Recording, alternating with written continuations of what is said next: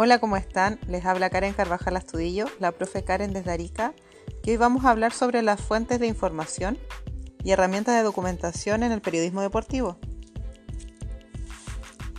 Podemos resumir el periodismo deportivo de la siguiente manera, eh, tomando como precepto a José Luis Roja Torrijos, Universidad de Sevilla.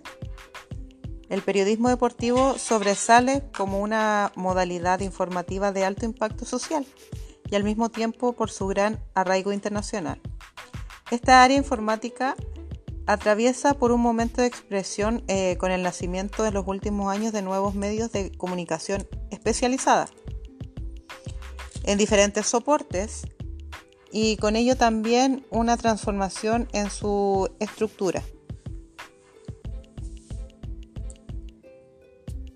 Este campo periodístico eh, se ha convertido en un terreno innovador y de extraordinario dinamismo caracterizado por su continua exploración de nuevas formas de contar historias.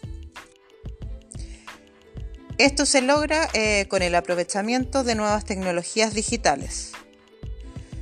Para tal efecto eh, debemos tener en cuenta las fuentes de información estas se dividen como, a ver, vamos a nombrarlas, fuentes primarias, las fuentes secundarias.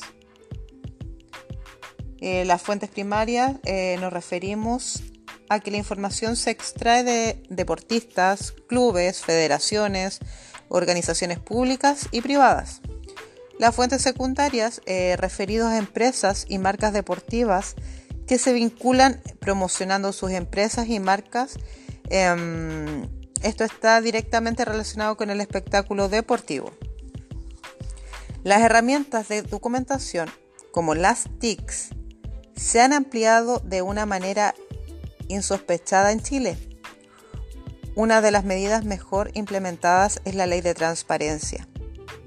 Toda persona puede preguntar de forma escrita al Estado de toda la información pública en la red también existen eh, varias alternativas como vamos a nombrarlas Document Cloud, Wikileaks, centros de documentación como bibliotecas, otros medios de comunicación serios. Muy enlazado a lo anterior eh, está la, la curación de contenidos o Content Creation.